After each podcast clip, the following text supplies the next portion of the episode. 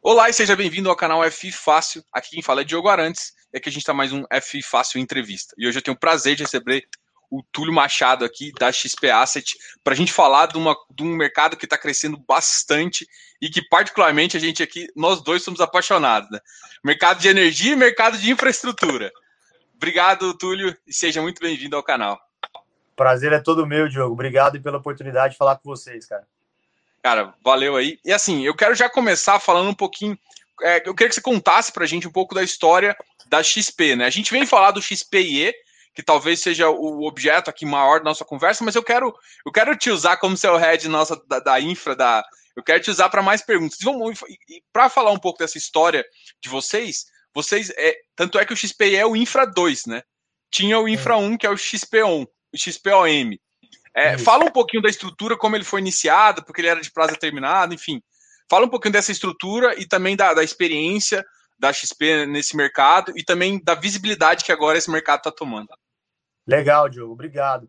É, cara, vou contar um pouquinho desse background da XP, né? Como é que tudo começou. Esse primeiro fundo, né, que a gente considera o XPOM, é o XP Ômega, é um fundo que começou em 2013. Então, essa indústria de FIPE ela era muito incipiente, né? Naquele momento ali em 2013, era esse FIP mais um outro FIP que existe ainda, que é do Votorantim, é, e depois ficaram um ano sem nada, né? Mas o XPOM, ele é um fundo, como o próprio nome diz, era quase que um fundo ali é, exclusivo, né? Uma parceria que era quase um monoativo. Eram dois projetos de geração, uma empresa eólica chamada Gargaú e uma PCH, uma pequena central hidrelétrica chamada Pipoca. Durante todo esse tempo, nunca mais teve outro FIP, né? Listado com relevante teve acho que um FIP pequeno de dívida é, ligado ao Porto do Sudeste. E aí depois, em 2018, né, com a nossa vinda para cá, da, toda a equipe de infraestrutura, né, que eu, Eduardo, Borges, o André Rocha, hoje também a gente tem o João Cavalcante, o Thomas, é, é o nosso time de infraestrutura. A gente assumiu a gestão desse XPOM 11, né, que era esse fundo antigo, que vinha ali com a promessa de dividendo preferencial de PCA mais 7,5. Era um fundo de prazo indeterminado, nosso mandato, inclusive, quando a gente veio para a XP, né, eu fiquei anos no BTG, olhando infraestrutura, né, esse era já o meu, o meu background, eu já tinha trabalhado com infraestrutura antes, e em private equity também, na, na Advent, é, era, pô, montem mais fundos de FIPs e listados, né, a, a, tese que a gente tinha era juros baixos, alternativa aos fundos imobiliários, né, pode ser um fundo de renda, pô, vamos trazer essa indústria para que ela seja grande. Então a gente veio em 2019, a gente montou o XPIE, que aí é o nosso Infra 2, né, que você mencionou, e eles conviveram por um tempo juntos. É, mas a nossa plataforma de crescimento, ela já tinha sido definida, seria o Infra 2. Até pela, mais uma vez, o nome do XPOM, etc. No final do ano passado, a gente acabou realizando a venda do XP Ômega, né? Foi um fundo que a gente, então, encerrou, a gente vendeu para o nosso próprio sócio, e agora a gente tem um único fundo exclusivo de infraestrutura listado, né? Que é um foco de FIPE listado, né? Fundo de renda, que é o Infra 2. Então, essa é um pouco da história de como a XP, nós somos praticamente de novo nessa reabertura de janela, né? Pioneiros, porque foi depois lá de 2013 até 2019 não tinha tido nenhuma outra listagem de FIP. E a gente listou o Infra 2 e logo em seguida vieram outros fundos também com estratégias parecidas que na nossa visão é bom, é saudável, tem espaço para todo mundo, né? E, e, ajuda a ter esse esse educacional, né? Todo mundo conhecer mais essa classe de ativos que é uma classe super interessante, como você também falou, Diogo. É legal que você citou uma das coisas, né? É, ele é um alternativo como renda, né? Talvez isso falta a galera entender um pouquinho, talvez a gente trocando uma ideia aqui possa ajudar a galera.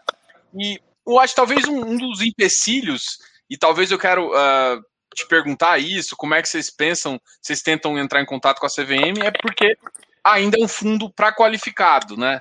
Hoje em dia, e assim, a minha, minha briga é, eu já fiz algumas conversas lá também. Mas assim, para mim, o cara pode tomar opção, pode tomar alavancagem, mas não pode um FIPE que tem uma estrutura muito mais segura do que várias outras que você vê no mercado. Até BDR pode, mas FIPE ainda está qualificado. Como é que vocês veem isso, esse, essa, essa restrição ainda do mercado?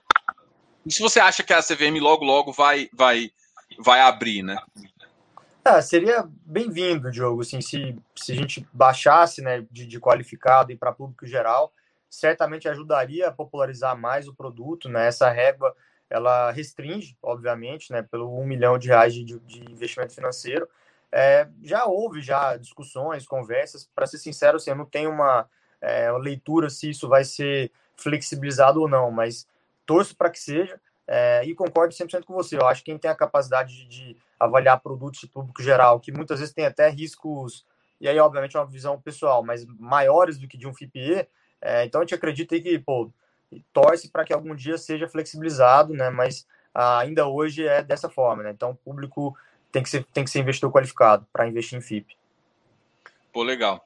Vamos então agora, é, antes de entrar até no, no, no FIPE, eu tô com uma apresentação aqui é, de um, até de um outro produto de vocês, mas é só porque eu queria que o pessoal entendesse, porque veio um outro tipo de produto que também é ligado à infraestrutura, mas ele, uh, ele veio com uma cara um pouco diferente. Ele é o que o pessoal chama de FIC FI Infra, né? um fundo de cotas de, FI, uh, de fundo de investimento de infraestrutura.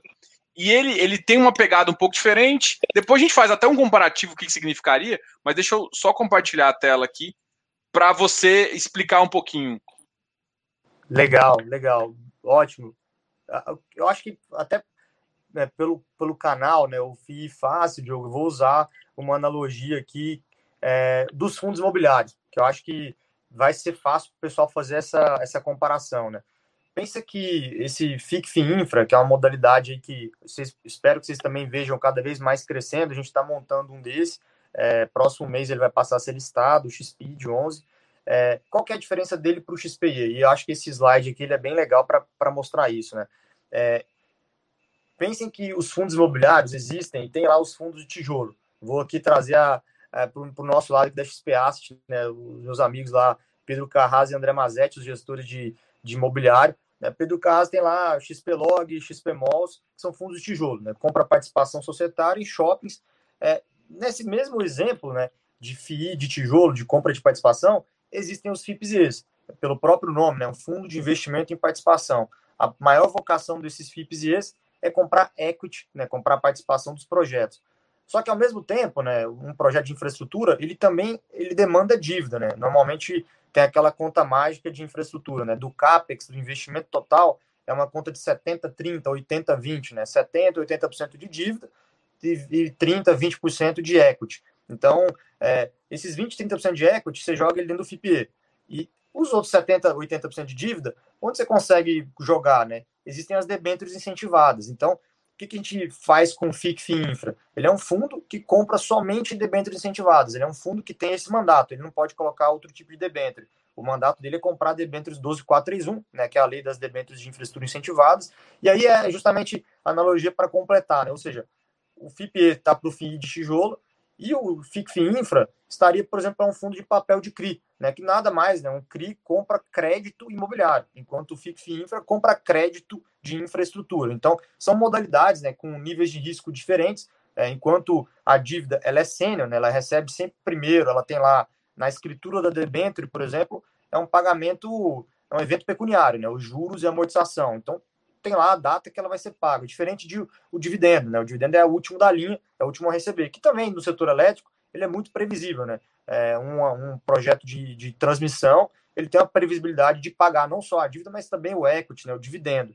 Por isso que tem a tese do FIPE, que também é um, é um fundo de renda. Mas um fundo menos arriscado que recebe antes seria o FICF Infra, obviamente pela questão de menor risco, ele tem um pouco menos de retorno.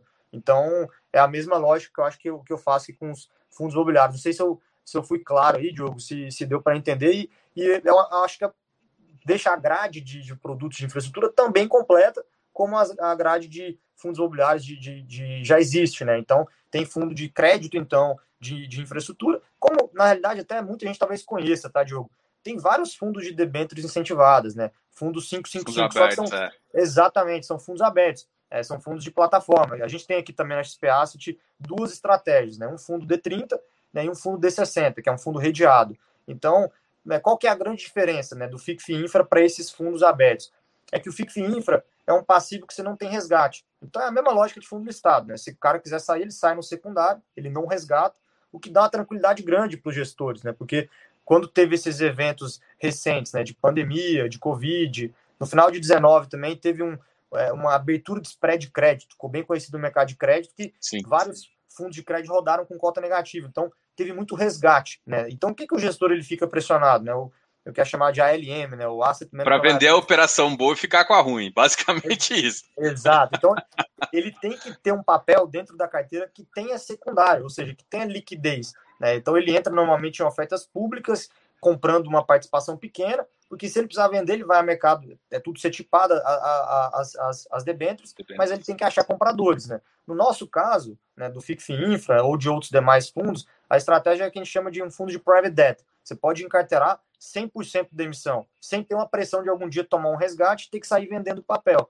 Então, isso é muito interessante. É, existem já FDICs de infraestrutura de, de debêntures incentivados do Estado. Essa modalidade da 606, né, que foi, uma, é, foi apresentada, acho que em 2019, pela CVM, permitir que fundos 555 fossem, listados. Então, a gente optou né, por essa estrutura de FIC-FIINFRA ao invés de FIC-FDIC, é, por considerar um pouco mais atualizada né, a, a, a essa resolução. Então, acho que são essas diferenças de FIC, Infra para FIPE, tá? Não sei se ficou claro.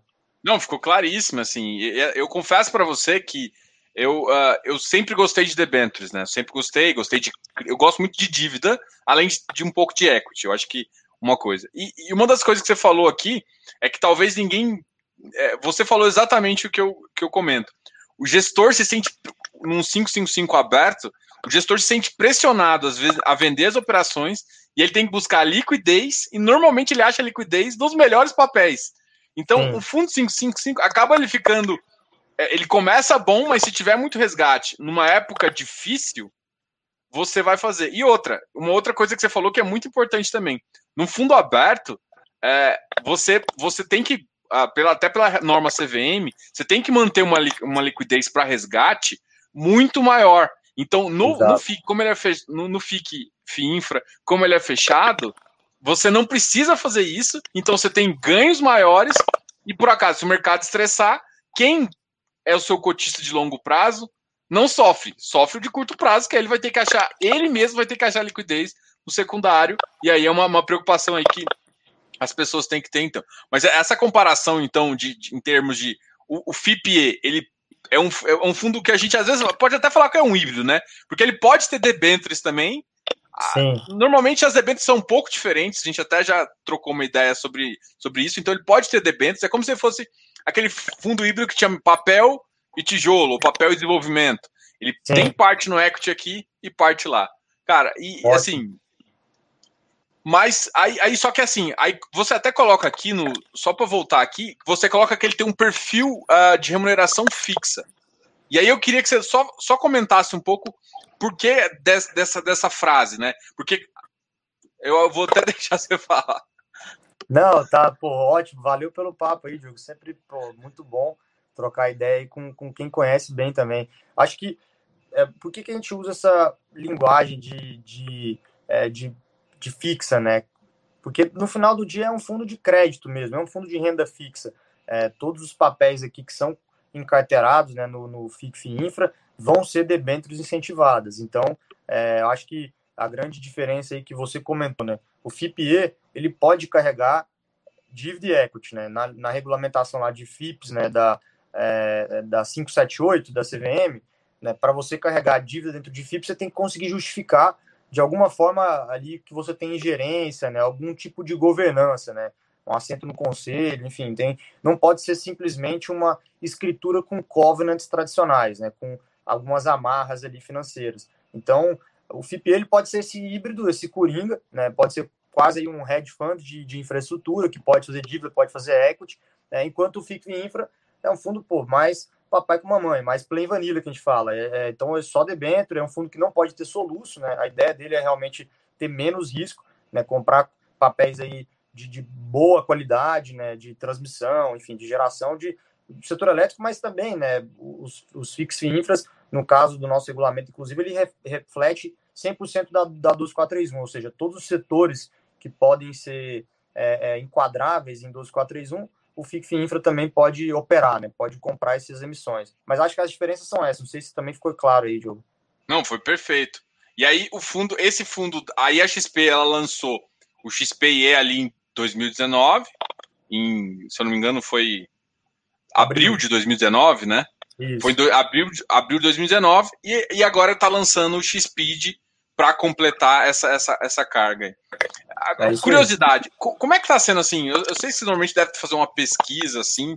Como é que vocês enxergam é, essa visão de infraestrutura agora? Como é que o investidor está aceitando essa infraestrutura? Você acha que ele está mais propenso a essa dívida? É, como é que você enxerga isso?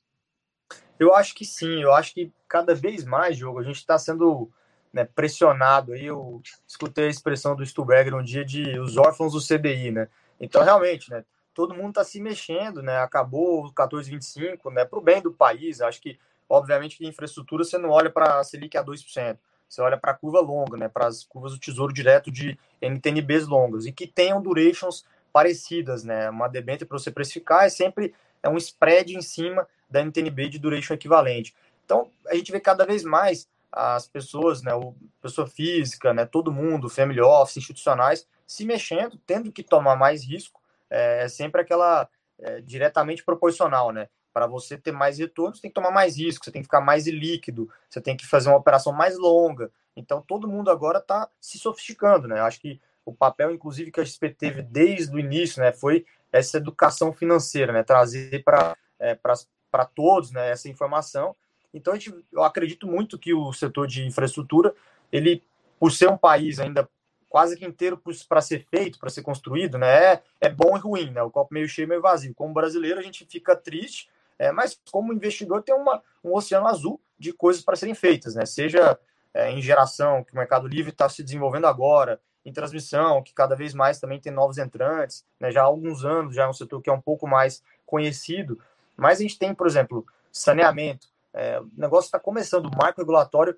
ele está sendo aprovado. É, ano passado, né? Exato, ele ainda tem algumas, algumas sanções presidenciais que voltaram, é, mas que vai destravar, acho que grande parte dos investimentos, a gente sempre fala o número de saneamento e pode parecer, não, eu acho que o cara errou, né? O Túlio se confundiu, mas não, nos próximos 15 anos, quando a gente, é, até 2033, para ter universalização, né, os marcos que querem, querem ser atingidos, a gente fala de 700 bilhões, é quase um trilhão de reais de investimento. Então, assim, é muito dinheiro por conta dessa, desse gap, né, dessa defasagem do, do que foi investido pouco nos últimos anos. Tem estados que, infelizmente, os, os números são muito ruins, né, não só de, né, de tratamento de água, né, é, mas também a parte de esgoto, em alguns lugares até muito pior, né, o tratamento e coleta de esgoto. Então, tem muita coisa para ser feita. Ah, a gente fala de leilão de 5G em telecom, rodovias, aeroportos, privatizações. Então, tem uma agenda grande é, de infraestrutura. E cada vez mais né, a pessoa física, os investidores vão olhando para alternativas, né? Não só é, real estate imobiliário, mas infraestrutura, private equity, né? venture capital, aprende a tomar mais risco, se educa financeiramente, bolsa, né? O primeiro passo sempre às vezes é, é, renda fixa e bolsa, né? Lá atrás era, era, era CDB, LCA, CRI, agora o cara tá olhando mais para outras coisas. Bolsa, fundo imobiliário. Fundo imobiliário, exatamente. Então tem muita coisa aí que vai se desenvolver e o setor de infraestrutura com certeza vai ser um deles. Legal. Eu quero te fazer uma pergunta um pouco de saia justa.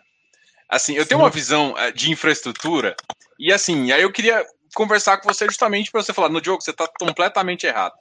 Eu tenho uma visão, uh, eu gosto muito do setor elétrico, até porque eu sou engenheiro, background ali, então para mim faz. Quando eu olho os contratos de, de os contratos de transmissão, os contratos de geração, às vezes, são um pouco menores, tem uma certa garantia, igual você comentou, tá, tá gerando, mas quando eu olho o contrato de transmissão, eu, eu acho uma beleza. Contrato via federal, com, com contrato de 30, 40 anos, são contratos longuíssimos. Então, para mim, assim, é, é, eu, eu, comparando com o fundo imobiliário, eu comparo ali com um contrato atípico, que me dá uhum. uma certa. Que dá, me, dá, me dá muito mais garantido que contrato atípico, que contrapartida. Quando Concordo. eu olho para infraestrutura saneamento, eu tenho medo contra, da contrapartida. Porque a contrapartida nem, nem, não necessariamente é uma contrapartida federal. Pode ser uma Sim. contrapartida municipal ou estadual. Sim. Olhando isso, agora, a pergunta que eu falei que é bem saia justa. Para mim gera um risco maior. Né? É uma não, visão que eu tenho. Você está correto, eu concordo com você, viu, Diogo? Se fosse para a gente comparar, tentando colocar aí no mesmo nível, né? Eu exigiria mais retorno para entrar em saneamento, né? Não só pelo marco ser mais novo, né? O setor elétrico ele tem uma maturidade, a ANEL já existe há muitos anos, desde os anos 90. Você foi muito bem, foi preciso, né? O setor de transmissão, as RAPs, né, as receitas anuais permitidas, é, eu não conheço algum contrato que tenha sido defaultado, né? Pô, sempre foi recebido, é super pulverizado, é quase um risco soberano mesmo, né? É, e, e, é o que você falou, é muito previsível. Do ponto de vista operacional, a receita é dada por disponibilidade, né? Se você fica indisponível, você toma penalidade, mas você consegue ter uma linha, se foi bem construída, bem operada, 99,7% do tempo disponível. Então, aquela receita não permitida esperada, ela acontece mesmo, e é aquele reloginho. Então, por isso é o setor menos arriscado dentro da cadeia, eu considero, acho que muitos consideram. É, e saneamento, você trouxe, eu acho que um ponto importante, até das mudanças, né? Era sempre uma confusão regulatória, né? Em alguns lugares era é, poder concedente é municipal, mas existem as empresas estaduais, é, e aí ao mesmo tempo tinha alguns municípios que concessionavam. Então eles criaram a, a ANA, né, a Agência Nacional de Águas, e tentam agora fazer, e aí você trouxe um ponto importante também, tá, Diogo, que é tem algumas concessões são chamadas concessões plenas, que é o que? O usuário final, que é o risco de crédito. Então é como se fosse a distribuidora de energia. Ela cobra a conta de luz de todo mundo, né? E em, vários municípios, quem vai pagar também a conta de água e esgoto é a pessoa física. Então é um risco mais pulverizado. No início, quando a concessão começa, ela começa com muita inadimplência, porque todo mundo fala, pô, agora vou ser começado a cobrar, e aí o cara não paga, mas aí você tem uma empresa é, especializada, operadora, que vai cortando, etc. E aí o cara passa a ter uma inadimplência menor. É igual a parte do setor elétrico e de distribuição. É gato, enfim, tem de tudo, né? E melhora perdas também, né? Tem muito é, equipamento, duta, adutora, né? Tubulação antiga que tem desperdício de água. Então, obviamente que as empresas privadas vão colocar tecnologia é, e esse esse usuário final é um risco no final do dia se é um município grande, mais pulverizado e é um, fica no final do dia um bom risco de crédito. O que existem muitas vezes também são PPPs, né? Que aí no final do dia, a parceria público-privada, você tem um risco de crédito talvez municipal, que aí pode ser mais complexo, né? Porque é um poder concedente um pouco pior, é, e aí o seu risco de crédito, se ele não tiver ali uma garantia clara, né? De pô, ter alguma conta vinculada, alguma conta arrecadadora que vende algum imposto, é, que não tenha que transitar na mão de secretário de município, pô, aí você fica mais confortável. Mas a PPP ela sempre traz um pouco esse estigma de mais risco. Então, acho que vão ter esses modelos, né? hoje já existem, inclusive, mas o, o, novo marco regulatório do saneamento é, inclusive, uma tentativa de tentar arrumar, né? De, pô, vamos deixar o um negócio mais claro, né? O contrato de concessão, poder concedente forte, agência independente, é, sem viés político, para trazer, obviamente, decisões sempre técnicas, né? Porque tem discussão, né? Tem discussão sempre. É, ah, faço um CAPEX ali que não estava na minha conta. Aí o que, que eu faço? Leva para o regulador para ele te ajudar, para a agência. E se a agência é técnica, ela faz conta, ela avalia, e tem cada vez mais criando né, jurisprudência, criando conhecimento. É, mas eu concordo com você, voltando para o fio da meada aí. Hoje, consideraria saneamento certamente mais arriscado que setor elétrico, principalmente transmissão e geração também. Né? Geração, acho que tem uma mudança é, hoje grande né, de ambiente regulado, né, o que a gente sempre fala de ACR, ambiente de contratação regulada, que eram os leilões federais que os, as distribuidoras faziam, né, compravam energia através do leilão organizado pelo Ministério de Minas e Energia e ANEL cada vez menos tem demanda né, na, na, nesses leilões.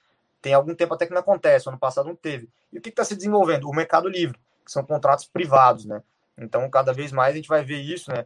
Autoprodução, grandes consumidores, virando sócio de projetos, e aí é um contrato que ao invés de ser um risco de, de, de distribuidora pulverizado, é uma contraparte, mas aí você vai faz uma análise de crédito dessa contraparte, né? Se é um grande consumidor, um, alto, um, um grande consumidor em alta tensão, estão diminuindo também né, o, o, o, o, threshold, né, a quantidade de energia que você tem que consumir para você poder entrar no mercado livre. Era 3 megas, agora pô, diminuiu para 1,5, cada vez mais vai cair. Em algum momento pode ser, essa discussão está acontecendo, que seja 100% livre, né? Igual na Europa, em alguns lugares, você consegue comprar energia de quem você quiser. Existe um ambiente de geração distribuída também, então, enfim, para não me alongar, tem muita coisa né, no setor é, elétrico e infraestrutura, mas concordo com você com sua colocação de saneamento.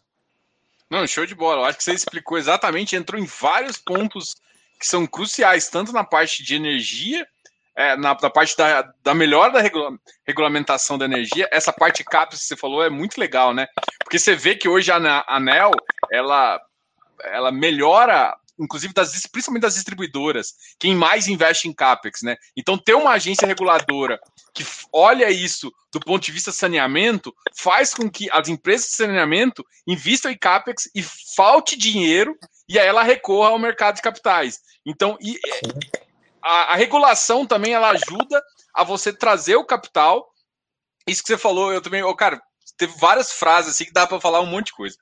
Um detalhe aqui que. Só um comentário, para não deixar assim, um, um, ponto que você falou muito importante para o pessoal que está acompanhando a gente. O setor de infra, né? Talvez aí pelo canal FI, ele tem essa diferença, né? Ele é regulado. Então, é, em todos os setores que a gente falou um pouquinho aqui, saneamento, setor elétrico, telecom, é, pô, a, a, a, a, NTT, rodovias, né? É, portos, ANAC de aviação civil, cara, tudo tem alguma agência, né? Porque, como é um negócio de longuíssimo prazo, a gente está falando aqui de 30 anos, a regra do jogo tem que estar tá bem definida, porque senão o investidor não vem. O cara fala, pô, vou entrar aqui, vai ter alguma canetada, vai mudar a regra do jogo? Eu investi com esses parâmetros, né? Com um contrato de concessão, com um edital foi publicado. Então, quando você confia, e é necessário, é imprescindível que haja confiança, porque senão você não coloca, ou você exige muito, fica caro, né? Você exige muito retorno. Fala, cara, eu vou colocar aqui, mas vai que muda esse negócio. Então, você foi perfeito na colocação. Ele é muito realmente regulado, né? Ele tem essa interferência de não que remeta a uma coisa de público, né? Assim, de ah, mas é, é. governo. Não, mas ele passa porque é um bem de, de serviço público, né? Pô, a rodovia pedagiada, a energia, e, mas ela tem que ter a regra bem definida, né? Para a iniciativa privada vir investir. É, ele paga antes. E você falou em canetada, é, a gente, eu vou até retomar um assunto da semana passada aí, que foi uh, o presidente aí, enfim, falar que ele ia colocar o, o, dedo na Eletrobras, na parte de energia, que coisas vão mudar. Só que não é tanta coisa que dá para mudar assim. É, é, é, só assim, o que você comentou para trás, acabou, você acabou de fazer o comentário é tem coisas sim que ele pode controlar, ele pode controlar quem ele coloca na empresa lá, mas parte dos regulamentos internos é, e até essa, esse risco de pagamento é, para a transmissora e, e, risco contratual mesmo não é uma coisa fácil e nenhum, até na época anterior, até na época de Dilma, não mexeram nos contratos, até quando aconteceu muita coisa. É, só para dar uma segurança, pro, eu queria que você falasse só um pouquinho, eu sei que é chato falar disso, mas eu queria falar Sim. só um pouquinho, só um pouquinho para a pessoa, porque assim, você olha para a cota de um ativo, eu sei que, enfim, não é a sua obrigação olhar e tal, você tem que tocar bem o fundo. Mas muita gente vê isso e começa. E, eu recebi um monte, como eu falo bastante FIPE, eu recebi muita pergunta. Nossa, Joe, o que, que vai acontecer? O, o, risco é federal? O pessoal, não, eu falei, cara, não, não é bem. Por mais que seja risco federal, não tem o risco da canetada. Eu queria só que você comentasse um pouquinho para mostrar também a segurança que tem e que não é simplesmente um, um um presidente falando algumas coisas que realmente isso vai, vai deixar de, de atrapalhar nesse contrato, né? Claro, não, é super importante, jogo. É, acho que assim, tem algumas coisas que a gente pode citar, né?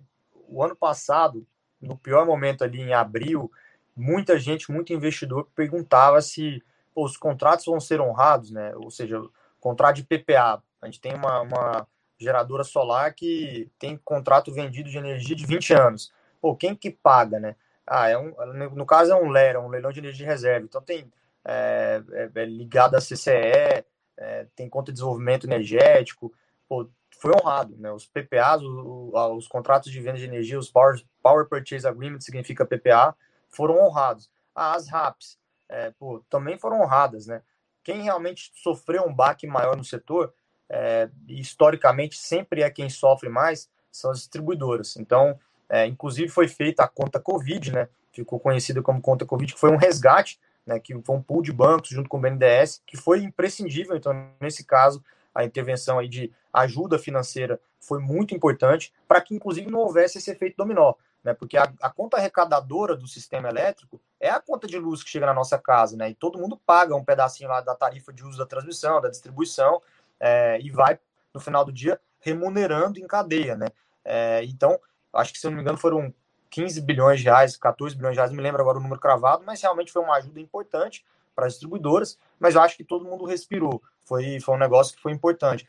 Eu acho que você citou aí de governos anteriores, de, teve uma, uma MP que foi muito conhecida, a 579, então assim, foi uma canetada realmente no governo Dilma, né, e isso era muito ligado a preço de, de energia, né, porque era uma medida aí mais populista que você mencionou agora também nas últimas semanas de pô, mexemos aí, né? O governo mexeu no é, preço de gasolina, preço de óleo diesel, né? Vamos não vamos olhar a commodity como preço internacional, né? Que deveria ser um preço internacional, deveria acompanhar, e é a mesma coisa que o setor elétrico, mas o setor elétrico tem uma conta complexa que eu não vou nem ousar tentar me é, explicá-la, que é, são as bandeiras vermelhas, né? Ah, você escuta muito isso, né? Quando os reservatórios estão baixos, é, que aí está chovendo, você liga as térmicas. E aí o despacho da térmica é uma energia mais cara, encarece o sistema e fica mais cara a energia elétrica mesmo. E aí acaba surtindo um efeito na economia, de gera inflação, porque é uma, uma, uma parte da cesta, né, o setor elétrico importante. Então, sempre tem talvez uma,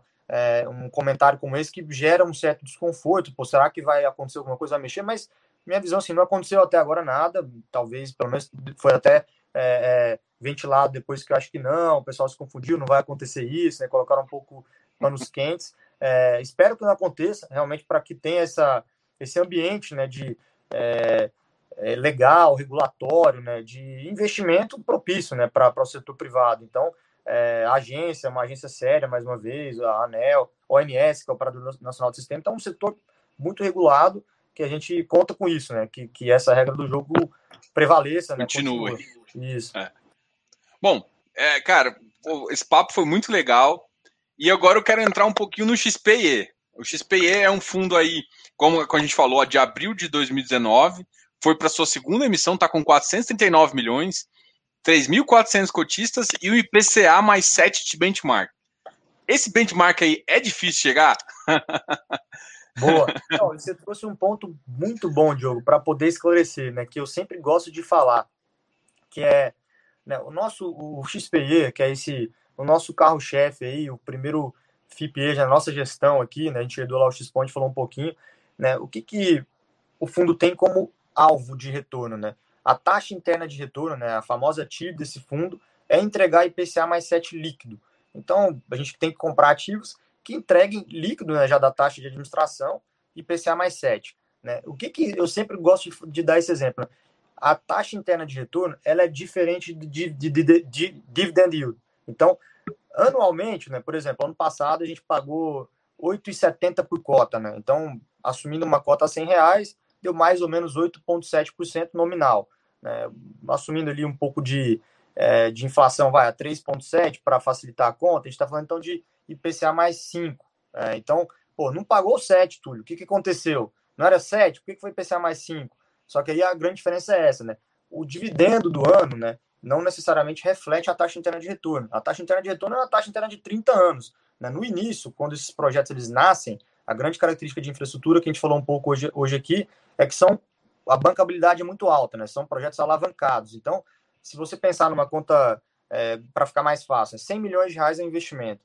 Se 80 milhões de reais é dívida, né, e 20 milhões é equity, ficou naquela estrutura de 80-20, nos primeiros anos, né, quando a empresa começa a gerar caixa, o primeiro pagamento ele sempre vai para a dívida, né, que ela é senior ao equity. Então, paga-se ali juros, no primeiro momento paga-se muitos juros e começa a amortizar um pouquinho.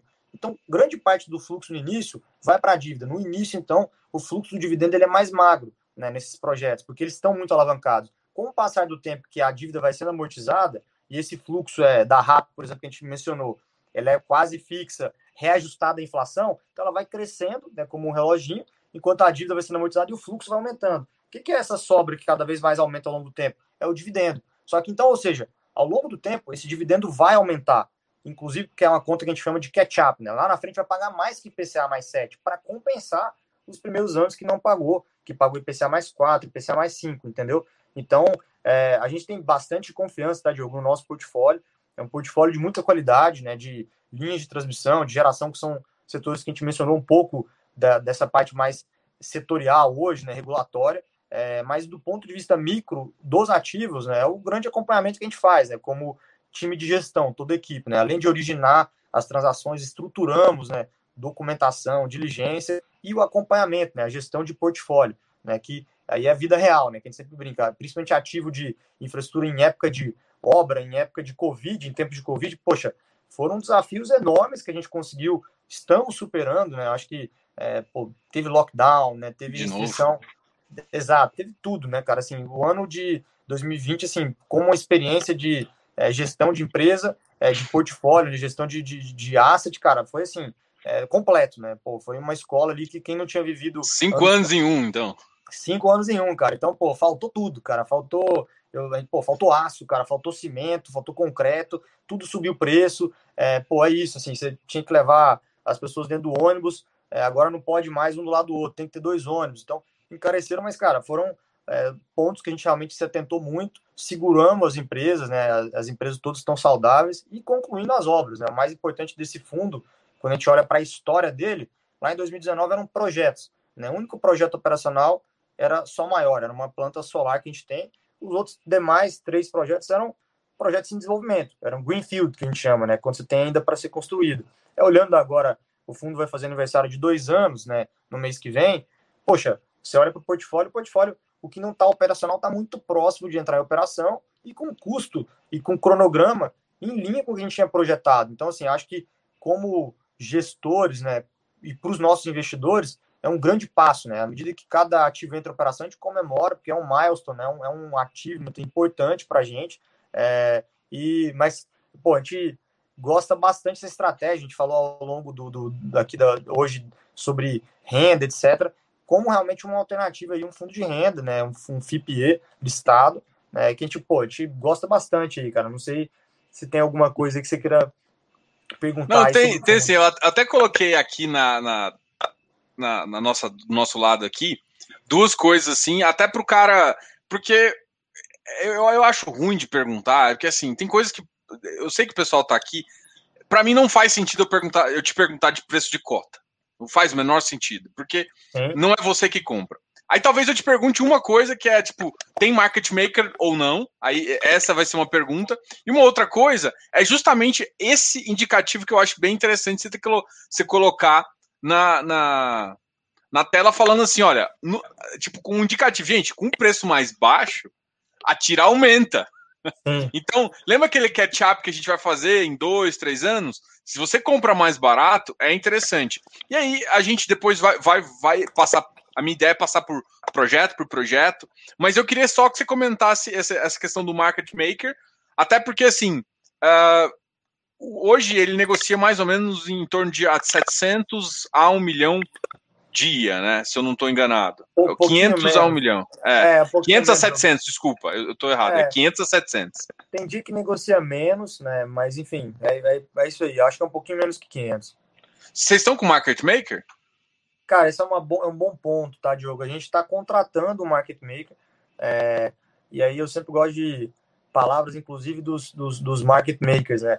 né? Que market maker ele não aumenta é, preço de cota, né? O que ele ajuda no bid, no ESC, no livro, né? No book, é, e diminui a volatilidade, né? Porque você tem as pontas, é lógico que ajuda, né? Então, é, o fundo acho que vem sofrendo talvez um pouquinho mais é, por essa questão de liquidez, né? É um fundo que negocia pouco, né? Tem dia que negocia menos de 300 mil. Então, como é que é o maior remédio para isso? É o fundo crescer. Né? O dia que o fundo tiver um bi, um bi, meio, dois bi, a gente realmente acredita que vai ser até maior do que isso ele vai ter mais liquidez, ele vai conseguir negociar e, obviamente, que aí é, o, é oferta e demanda, né? A lei mais simples que tem de, de microeconomia. Se tem mais gente vendendo do que comprando, pô, tende a cair. Se tem uma oferta maior de compradores, tende a subir preço. É, então, acho que tem custo de oportunidade, né? De NTNBs, tem volatilidade de mercado, bolsa cai, curva longa abre. É, acho que o fundo, por ser um fundo listado, se comporta muito é, exatamente, aliás, como uma empresa listada, né? Então, é, no final do dia, acho que o serviço de market maker ele vai ajudar. A gente está em processo de contratação é, e mais uma vez, né? À medida que o fundo cresça no futuro, ele vai ser um fundo maior, né? Mais diversificado, passivo, né? Com mais investidores é, e que tem ali um o free float, né? Uma negociação diária maior e eu acho que isso ajuda bastante, Diogo. É, uma das coisas que eu acho que talvez, além do, do para mim, se tirar essa regulação de qualificado, porque a grande questão é o seguinte: tem muita gente que. que ah, isso são minhas palavras, tá? Tô... tem muita gente que, que não é qualificado e consegue entrar, e aí, ou seja, tem algumas corretoras que não liberam. Isso é uma questão operacional. Mas é um produto que ele funciona muito interessante, dá para se estudar, tem público. Hoje em dia, eu, eu já, já, muita gente já pergunta. Essa questão, por exemplo, que a gente vai entrar agora do sol maior é, já me vieram questionar, a gente já trocou uma ideia, inclusive trocou ideia até com a, com a, com a Bianca, o pessoal mandou e-mail para lá, enfim. É, até agradecer, aproveitar aqui agradecer a a Bianca, Bianca, por organizar aqui. Ela organizou. Essa semana a gente conversou com, com o Pedro Carrais eh, na terça-feira. Então, assim, eu tenho que agradecer ela para isso. Então, uh, eu acho assim que é, é o futuro. Tem que, para mim, tem que tirar essa, essa, essa trave. Essa trave já melhoraria muita gente, porque muita gente consegue, que estuda, consegue enxergar uh, e ver o potencial desse tipo de ativo, né? Cara, eu olho transmissão assim, meu olho brilha. Meu olho brilha. Vamos começar então falando aqui. Esse aqui é o portfólio do fundo, né? Só Sim. o maior. Até ontem teve um, um, fato relevante sobre o Artesian Z, parte de transmissão e participação. Mas eu queria começar com falando um pouquinho uh, do Sol Maior, que é, um, que é uma parte de geração aqui no Tocantins. Uh, até porque uma das coisas que talvez uh, aconteceu foi talvez o imprevisto. Acho que talvez uma das primeiras vezes que eu tinha visto isso dentro de um fundo, que é uh, ele é um parque é um parque de, de energia solar, solar, geração solar, e parte do parque acabou sendo danificado por alguma por uma ventania, se eu não me engano, foi uma foi, tempestade foi. que arrancou algumas coisas.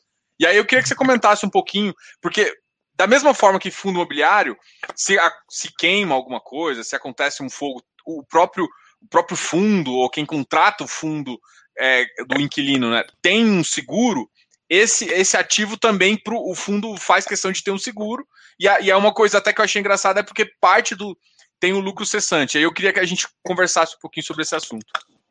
Tá bom, tá bom. É, eu acho que esse assunto aí foi bastante questionado né, no, no ano passado, Diogo. Acho que a gente vem sendo muito transparente nos relatórios, né, webinars, a gente tem os calls trimestrais e nos nossos relatórios mensais a gente tem trazido informações porque a gente considera né, que foi muito mais barulho né, do que de fato isso representava dentro do, do fundo. Né?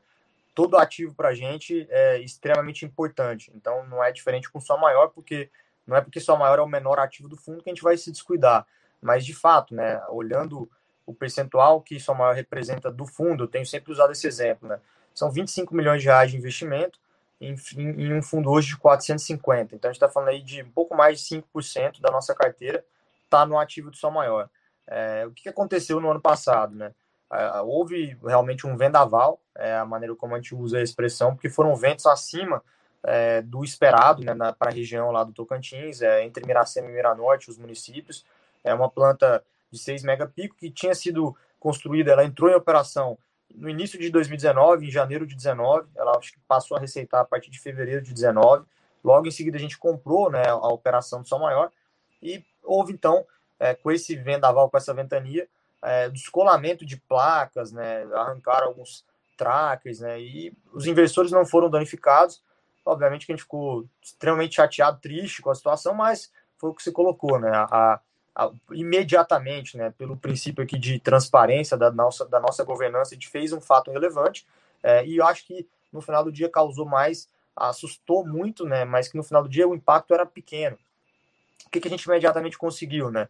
É, já existiu o seguro, já entro nesse aspecto aqui em breve, é, da planta, de tanto equipamentos quanto lucros cessantes, e a gente conseguiu religar né, uma, uma, um percentual da planta próximo a 50%. Né, isso com poucas, poucos dias, poucas semanas ali de é, que o evento, que o incidente ocorreu. Né, os técnicos, perícia pra, foi para lá, né, principalmente em relação a, a tem que tomar muito cuidado com o seguro, né, e, e foi então vistoriado, fizeram um laudo, olha, é possível que seja reestabelecido aqui a conexão de 50%, ou seja, já voltou a, a gerar, é, o que ajuda né, para a, a entrega da energia lá do PPA ocorra. E agora, mais recentemente, a gente até divulgou isso também, a gente conseguiu religar mais 20% da planta. Então, o que está acontecendo hoje? Já tem 70% da planta operacional, né, com os equipamentos antigos, né, tinha alguma coisa ali de sobressalentes, né, que são placas que estão sempre ali em estoque, para você repor caso aconteça fissura, né, um evento como esse, obviamente não tinha reposição integral das placas, né, uma, uma parte só do que você tem ali, é, não a, uma planta substitui inteira, né, pelo, pelo sobressalentes, mas a gente está nesse processo, contratamos inclusive um assessor é, jurídico, né, que é o BMA, para nos ajudar com esse processo do seguro, e a planta vai ser reconstruída. A gente tem total segurança que é, nosso é, seguro, né, a pólice cobria esse evento de força maior. Isso aqui é um evento que não, não, não tem como responsabilizar ninguém, né? Ah, pô, é culpa da EPCista que construiu, não, é culpa do fornecedor de equipamento. Não, é pô, um evento catastrófico, que aconteceu um incidente, que a gente vai reconstruir a planta, ela vai voltar a ser 100% operacional. O seguro cobre, né? O seguro é um seguro de 20 milhões de reais. Quando essa planta foi construída, é, o CAPEX mais ou menos era de 5 milhões de reais o megawatt, né? Quando você tem uma planta de menor escala, você acaba pagando um pouco mais o megawatt. Cada vez mais a tecnologia solar, ela, ela aumenta a produtividade, né? É o que a gente chama de, de fator de capacidade, e o custo cai. Então, hoje em dia, se você o suficiente, inclusive, para reconstruir essa planta, 20 milhões de reais é mais do que suficiente. Porque muitas vezes, quando você faz uma planta, tem muito estudo de engenharia, né? De projeto, licenciamento ambiental, juros, né? De debêntures, essas coisas que, no, no, final do dia, assim, você não precisa incorrer nesses custos novamente. Terraplanagem, tem muita coisa que já foi feita, né? Que você reaproveita. Então, os 20 milhões é, cobrem integralmente a reconstrução da planta. A gente acha, inclusive, que vai ser menos, né? A gente deve acionar esse seguro aí um valor menor, não vai ser necessário acionar tudo. É, e tem também 2 milhões e meio de lucros cessantes que a gente trouxe aqui nos relatórios. Então, todas essas informações já foram é, publicadas. Eu acredito que esse é um evento superado, não tem mais ninguém olhando para o fundo com essa preocupação em sol maior. É, mas é um susto que, mais uma vez, né, é, para cerejinha do bolo de 2020 ainda, né? Além de tudo, veio isso. É, mas a gente superou, cara. Acho que a gente vai superar ainda mais aqui com a reconstrução integral da planta.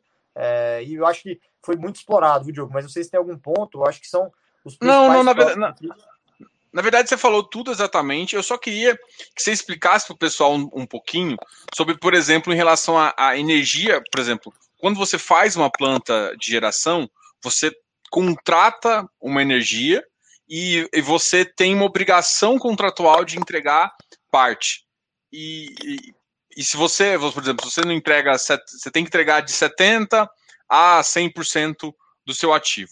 Abaixou disso, você começa a ter um, um, alguns pênaltis e, e, assim, o, parte do lucro cessante significa inclui tanto os pênaltis quanto também o, o que está deixando de produzir pela não geração. Só, só explica um, um pouco como é que funciona essa parte contratual de geração para o pessoal, porque a geração é um pouquinho mais, é um pouquinho diferente da transmissão. Tanto é que normalmente, se você, é, acho que você traz o dado em todos os fundos, é, é possível ver que, por exemplo, a quando você olha a transmissão, você tem mais ou menos 99, igual você falou, 0,7%, 0,9%, de disponibilidade em transmissão. Em geração, normalmente você tem um pouco menos. Você tem alguns 95, chega a 98, dependendo um pouco da eficiência da planta, né? Uhum, uhum. Não, tá claro. Acho que vou falar de duas coisas, é, talvez mais chatas aí, mas o pessoal fica comigo aqui. Eu acho que não, não pede, não, que é legal para entender, né? É, em planta solar, né, dentro de geração, do universo de geração, é o tipo de geração menos arriscado. É, quando você olha para uma térmica, tem risco de despacho, é, o overhaul, que é o CAPEX de, é, de manutenção, manutenções preventivas, é, é, muito grande. Hídrica depende de São Pedro, né, se não chove, a vazão do rio piora e gera menos a turbina. É, a eólica também, quando chove muito, venta pouco, né, tem essa correlação negativa. É, e são normalmente intermitentes, né? A, a, tanto a solar também, não faz sol o dia inteiro, né? Futuramente vai ter bateria, né? Já tem uma, uma, um desenvolvimento grande de tecnologia, mas ainda não, não é possível você ter uma, um, o mundo inteiro ser abastecido por energia solar ou eólica. Normalmente se venta muito à noite, é, inclusive seria uma boa combinação essa é, plantas híbridas, né? tem se discutido muito sobre isso, mas no futuro vai ter realmente tecnologia. O pulmão que a gente fala do sistema são as térmicas que sempre que são necessárias são despachadas, né? são o backup do sistema. Mas o que, que eu estava querendo dizer quando eu falei de geração menos arriscado? Porque quando você olha para tem é, as curvas normais, né, que são conhecidas aí para quem já ouviu falar de P90, P50, P75, P99, que é com 90% de probabilidade você consegue gerar aquela energia. Né? Então, quando você faz uma curva normal, ela é um pouco mais aberta essa curva, porque ela abrange ali vários é, desvios padrões, né, de da curva normal. Então, você, com 90% de probabilidade, você gera aquela energia. Quando você vai para uma energia mais agressiva, a, a, P50, você tem mais probabilidade de não gerar aquilo, né? É mais arriscado se assumir aquela geração no modelo. A diferença do P50 e do P90 em solar é pequeno, assim, é 5, 7%. Então é a energia mais garantida, né? É o que eu sempre brinco, faça chuva, faça sol, vai ter aquele sol ali, né, aquela irradiação. É muito difícil ter uma diferença grande. Então, o, os projetos solares são muito previsíveis, né? E um dos o nosso sol maior, por exemplo, é um leilão de energia de reserva, que é, tem, tem vários tipos de venda de PPA, né, nesses leilões regulados. Tinha Proinfa, né, que hoje não existe mais, que era ligada à, Eletrobras, LEM, que é leilão de energia nova, e cada contrato ele tem uma especificidade, né? O contrato LER, nossa, é de 2014, se eu não me engano, é, é um contrato que você liquida dentro do preço do PPA, ou seja, você tem as bandas de geração, porque pode ser que tem mês que chova muito, né? Então, pô, você frustre a geração, mas você não tem que logo no mês seguinte recompor. Você tem um ano de medição, logo depois desse ano você faz, olha, gerei tanto da, do que eu tinha vendido de energia, né? Ah, não, não gerei. Então você tem a penalidade 12 meses subsequentes, você paga parcelado em um 12 avos também nos próximos 12 meses, o que você gerou a menos. Então, no caso de Sol Maior, nesse período que a gente gerou a menos, é, além de ter o lucro cessante, a gente vai ter esse parcelamento futuro. É, e a planta tinha sido muito bem é, estruturada, né? Ela foi bem construída. Inclusive, alguns meses, né? A gente gerava acima de P50, pô, gerava bastante, né? Principalmente no, no Tocantins, que é uma região ali é norte do Brasil, mas é, é, é muito clima de cerrado, né? Ali próximo da, da capital. Então, tem duas estações bem definidas, não é? Não são quatro estações, é chuva e seca, né? Quando tá na seca, é muito sol e, cara, é, pô, a geração é mais ou menos, a, a, o período de chuvas acaba em abril, mais ou menos. Agora tá em muitas chuvas, né? Mas de abril até outubro, né? Quando recomeça a chuva, não chove, cara, não chove, e aí, pô, a, a, a geração aumenta bastante. É, enquanto nos outros meses também, pô, tem bastante chuva, fica mais nublado, tem menos radiação. Mas, enfim, sem, fui muito técnico, mas espero que todo mundo tenha ficado aqui comigo nessa. Não, não eu, eu gostei do que você comentou em relação a, a como esse contrato está montado. Eu, eu conheço mais uns contratos de PCH, e do de PCH é, é mais que no próximo mês. Não tem tanto essa, é. essa, essa flexibilidade. Os, os, contratos eles são mais. Tem um, ah, é claro que tem uma questão que eles liberam se no reservatório não tá, você tem um negócio, mas se você não gera por questões operacional, o pênalti é, é muito maior.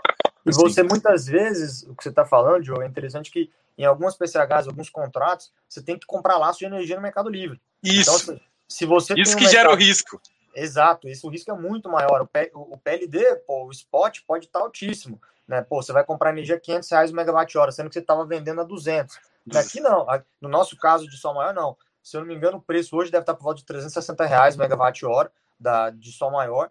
Né? Você vai comprar energia, né? você vai liquidar é dentro desse preço. Né? Se você gera muito a mais, né? até a banda de 115% a mais do que você vendeu, você consegue ainda vender essa energia para a CCE né, para a Câmara lá de, de comercialização. Se, se, é a menos também, você vai comprar, mas dentro do seu contrato, dentro... né?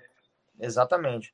É, e, isso para mim que você falou me dá uma segurança muito grande, porque quando você, quando você tinha uma, principalmente nessa época que você falou que você não consegue gerar tanto, é, quando você ia para o spot, de vez em quando você tomava um, era muito maior do que se, se, se você gerasse dava, dava muito melhor.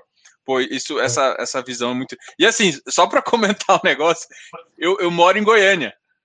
Ah, é, então eu, eu, tenho a mesma estrutura de Tocantins. Tá, Pô, sabia, tá chovendo cara. agora até março e depois. Pô, depois. Eu, não sei se você sabe, mas eu sou, eu sou, eu sou goiano também, cara. Sabia não? Sou, cara, sou, sou, nasci em Goiânia. Você nasceu em Goiânia? Pô, eu tô é. aqui agora. Eu tava querendo visitar mais São Paulo, mas por enquanto ainda tá com o Covid aí, tá meio complicado. Boa. Cara, eu vou. Vixe, já tá com 50 minutos. Eu quero ainda fazer um monte de perguntas. Eu não vou, não vou terminar até. Eu, vou dar, zoando você, vou dar uma sabatinada aqui para ver um monte de dúvida aqui. O pessoal tá é. até me zoando aqui. Mas assim, aí a gente vai falar. Do, vou começar a falar do Artesian 1. Arteon Z, na verdade. Arteon, Z. É. Desculpa, eu tive e... até um, uma entrada aqui repentina aqui. Desculpa, na hora eu acabei não falando muito lá, mas eu já falei pro pessoal aqui que eu vou demorar um pouco mais, Ju. Ah, não, mas, beleza. Não, mas não tem problema não. Tem mais uns 10 minutinhos aqui, cara. Pode ser? Eu, vamos falar de. Você quer que eu fale de Arteon Z? Pode falar, vamos lá, cara. Isso, é só para falar, dar, um overview do restante da, da planta, até para a gente explicar um pouquinho a questão é, eu, gostei, eu gostei do que a gente conversou no começo, daquela questão do, do cash sweep, do cash, do cash sweep e também dessas estruturas de debêntures, né? Até porque algumas são assim e outras não. Só para o pessoal entender um pouquinho uh, do restante uh, não, dos ativos do fundo. Boa, boa. É bom, bom saber ainda mais que a gente é conterrâneo aí. Vamos dar mais uns 10, 15 minutos aí, Diogo. É, minha mãe estava entrando aqui, cara, desculpa.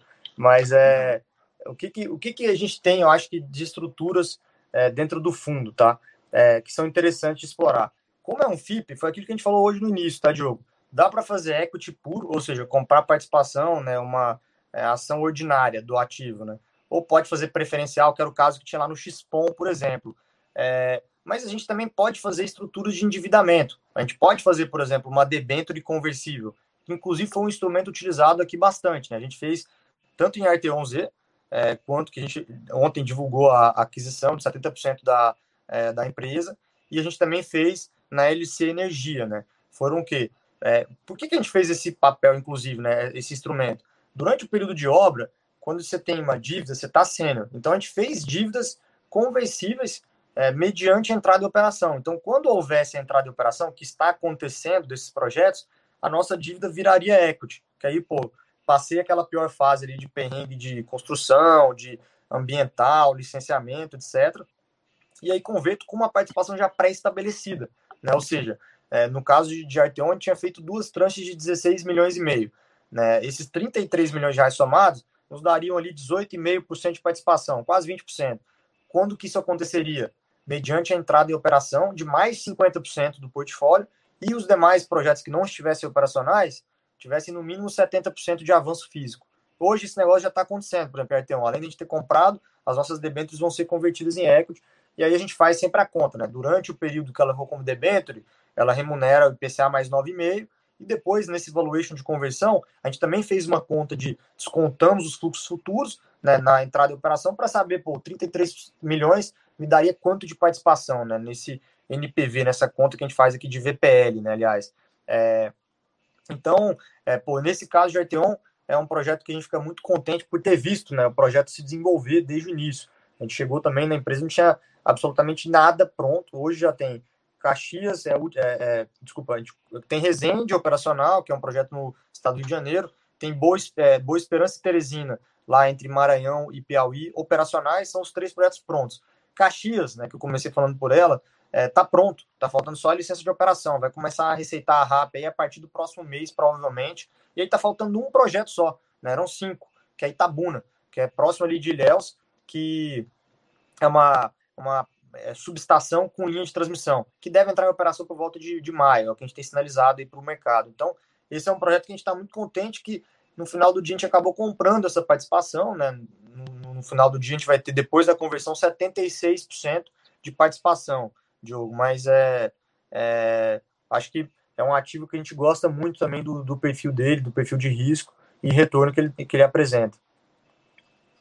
Show. E além, além desse ativo, a, a, gente, vocês têm também aquele o ativo da, da F3CI, da LC Energia, né? Que também tem uma debenture lá, mas lá é, é um pouco diferente a estrutura, né?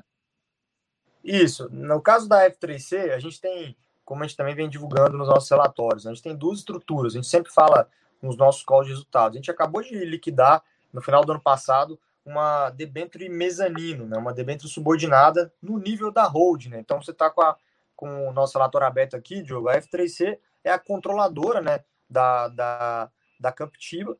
É, e, e aí a gente tem na, na, nessa empresa, quando a gente olha para a Camptiba, tem lá a participação dela, que tem é, dívida, sênior, etc., que tem inclusive um pedacinho aqui no fundo também, 22 milhões de reais. E em cima, o controlador dessa empresa quase que vendeu, né? não chegou a vender, a consumar uma, um, um equity, uma, uma venda de participação, mas a gente alavancou, né? a gente gerou uma dívida para ele com o lastro né, do valor da, da, da, participação dele. Então, é uma dívida subordinada, não conversível, tá? Essa dívida que a gente tem dentro da F3C, que é uma dívida que vai ser paga com cash sweep. À medida que o ativo gere dividendo e suba o dividendo, ele vai sendo amortizado essa dívida ao longo dos anos, né? Então, é uma dívida subordinada. Então, acho que o, o nosso XPE é, é muito interessante porque ele carrega vários tipos de instrumentos. Carrega equity, né? Pô, carrega dívida sênior, carrega dívida subordinada, tem empréstimo ponte dentro do fundo, né? Que FS e Simões, né? Que é Feira de Santana e Simões, são dois projetos que estão dentro da LC Energia. É, a gente tem hoje é, também é, debêntures que são mais curto prazo, debêntures de 12, 18 meses, que são boas para o carrego do fundo, né? Pô, você vai, deixar dinheiro parado em caixa, você faz uma estrutura de CD mais 7 de ativo que você já tem exposição. Então, é, é, o, é o FIPão que a gente fala, né? O FIPE, o XPE, é um FIPOM, é um hedge fund que tem praticamente tudo de é, de papel de equity, de dívida, então é bem interessante. Não, isso que você falou, assim, e eu acho que ficou muito famoso essa, essa, essa, essa visão de equity, né, de, de, de hedge fund, né, e realmente o FIPE e, e essa estrutura, você tem o equity puro, quando você tem a transmissão ali, você tem a parte que é aquelas, basicamente comparando com o CRI subordinado, só que em vez de criar a própria estrutura da debenture, né? E parte de, e algumas debentures mesmo que você falou que é o cash sweep, que é quando paga o dividendo para holding, você na verdade tá, tem uma subordinação lá também e recebe como prioridade. É isso aí. Tú, é isso aí, Gil. Túlio, cara, muito obrigado. Eu acho que tem várias perguntas aqui. O pessoal está perguntando de risco, algumas coisas aqui. É, eu acho que você respondeu a maioria das coisas que eu acho que é mais importante aqui. Quero agradecer muito você. Vou deixar você com as últimas palavras aqui. A gente ficou aqui mais de uma hora aqui conversando. Um papo bem legal. Descobriu mais um amigo goiano aí. É isso, cara. Pô, fiquei, fiquei pô, muito feliz aqui com o convite. Foi um prazer, Diogo, falar com, com você, te conhecer mais. E aí, todos os, os que estão participando com a gente. É, pô, e espero que vocês tenham gostado. É sempre bom é, trocar ideia, aprender, todo mundo falar um pouco. É, Estou à disposição, pô. Espero aí que você me convide de novo algum dia para voltar aqui para a gente falar de outros produtos, né? A gente tem outros produtos também de private equity, tem a parte de FIPE listado, tem FIPE que é líquido, tem o, o FICFI Infra. Então, cada vez mais a gente quer que esse é, classe de ativos de infraestrutura chegue né, às pessoas físicas que aprendam, que se eduquem para é, terem fontes de investimentos alternativos, né? Com previsibilidade, né? Com bastante segurança mas, poxa, foi um prazer, cara. Obrigado aí mesmo pelo, pelo tempo, pela oportunidade. Cara, prazer foi todo meu. E a gente já, já pode até deixar marcado daqui uns três, quatro meses, a gente falar do X-Speed. Quando ele entrar no mercado, rodar um pouquinho. Eu acho que é bem interessante, que aí vocês, já vão, vocês vão ter o um relatório já e o pessoal conhecer mais esse produto. Eu acho que a infraestrutura, é, não que o, o mercado imobiliário não tenha muito que crescer, eu acho que ainda tem. Mas o mercado de infra no Brasil ele é muito precário. Assim, para mim, o campo para ele. Então, isso para mim significa que as taxas para ele ainda não estão tão amassadas quanto a de fundo imobiliário. Então, se a pessoa conseguir olhar para esse tipo de fundo, desse tipo de ativo, agora é, é, um bom momento. Eu acho que você deve compartilhar da mesma visão que eu, né? É isso aí, cara. Tamo junto, viu? Valeu, Túlio. Muito obrigado. Prazerzão aí e a gente se fala mais. Tudo Valeu. bom aí, Diogo. Obrigado, cara. Sucesso.